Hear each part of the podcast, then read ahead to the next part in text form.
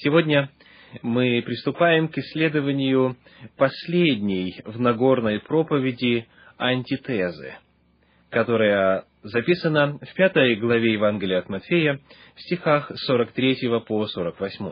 Евангелие от Матфея, пятая глава, стихи 43 по 48. «Вы слышали, что сказано «люби ближнего твоего и ненавидь врага твоего».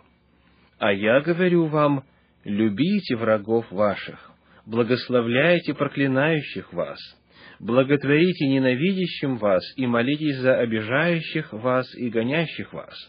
Да будете сынами Отца вашего Небесного, ибо Он повелевает солнцу своему восходить над злыми и добрыми, и посылает дождь на праведных и неправедных. Ибо если вы будете любить любящих вас, какая вам награда? Не то же ли делают им и тари? И если вы приветствуете только братьев ваших, что особенного делаете? Не так же ли поступают и язычники? Итак, будьте совершенны, как совершен Отец ваш Небесный. Это самое поразительное противопоставление в Нагорной проповеди.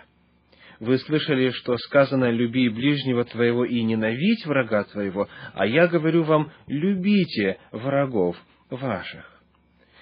Создается впечатление, что Ветхий Завет провозглашал ненависть как принцип взаимоотношений между людьми, теми, кто является врагами друг другу, а Новый Завет провозглашает любовь.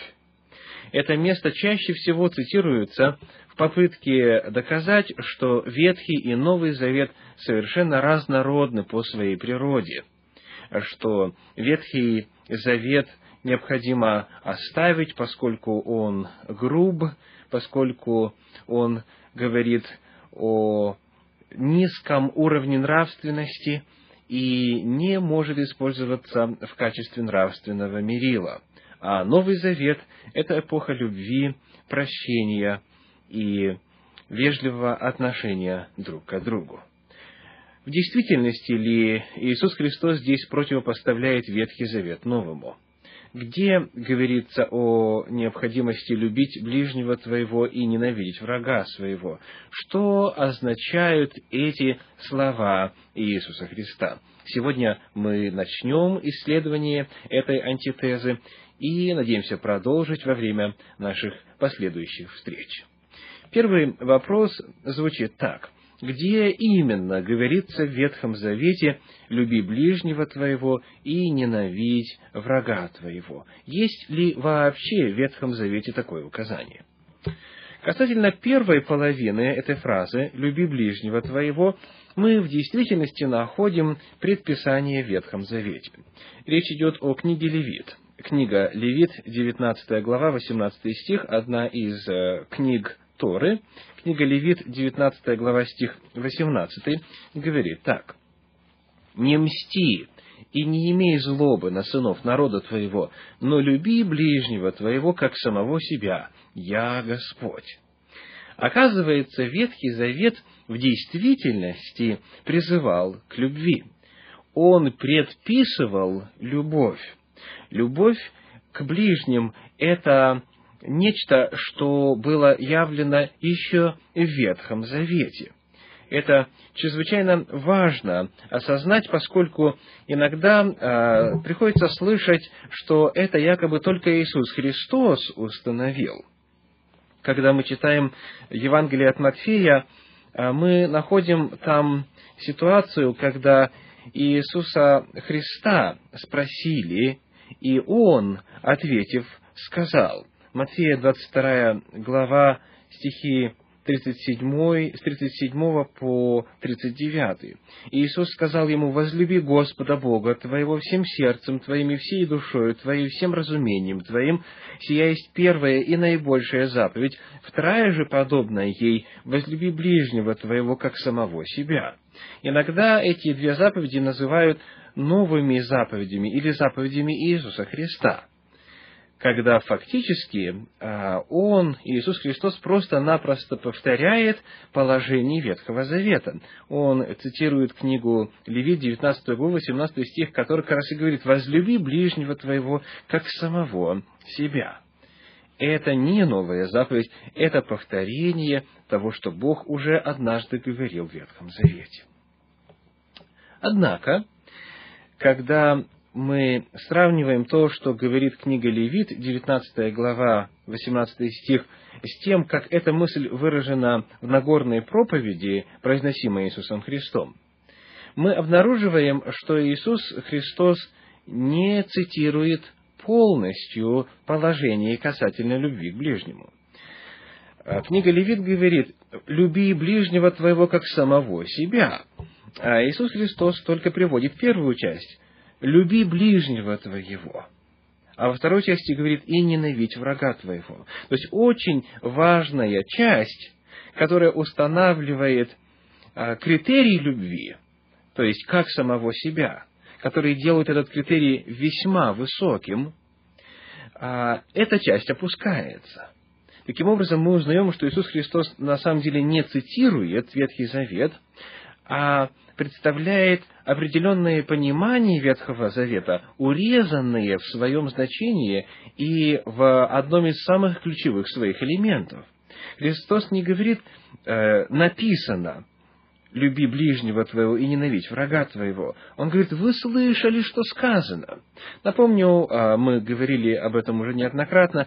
Иисус Христос обращается к людям, в большинстве которых а, не имевших доступа к тому, что было написано фактически. Им приходилось довольствоваться тем, что они слышали от закона учителей.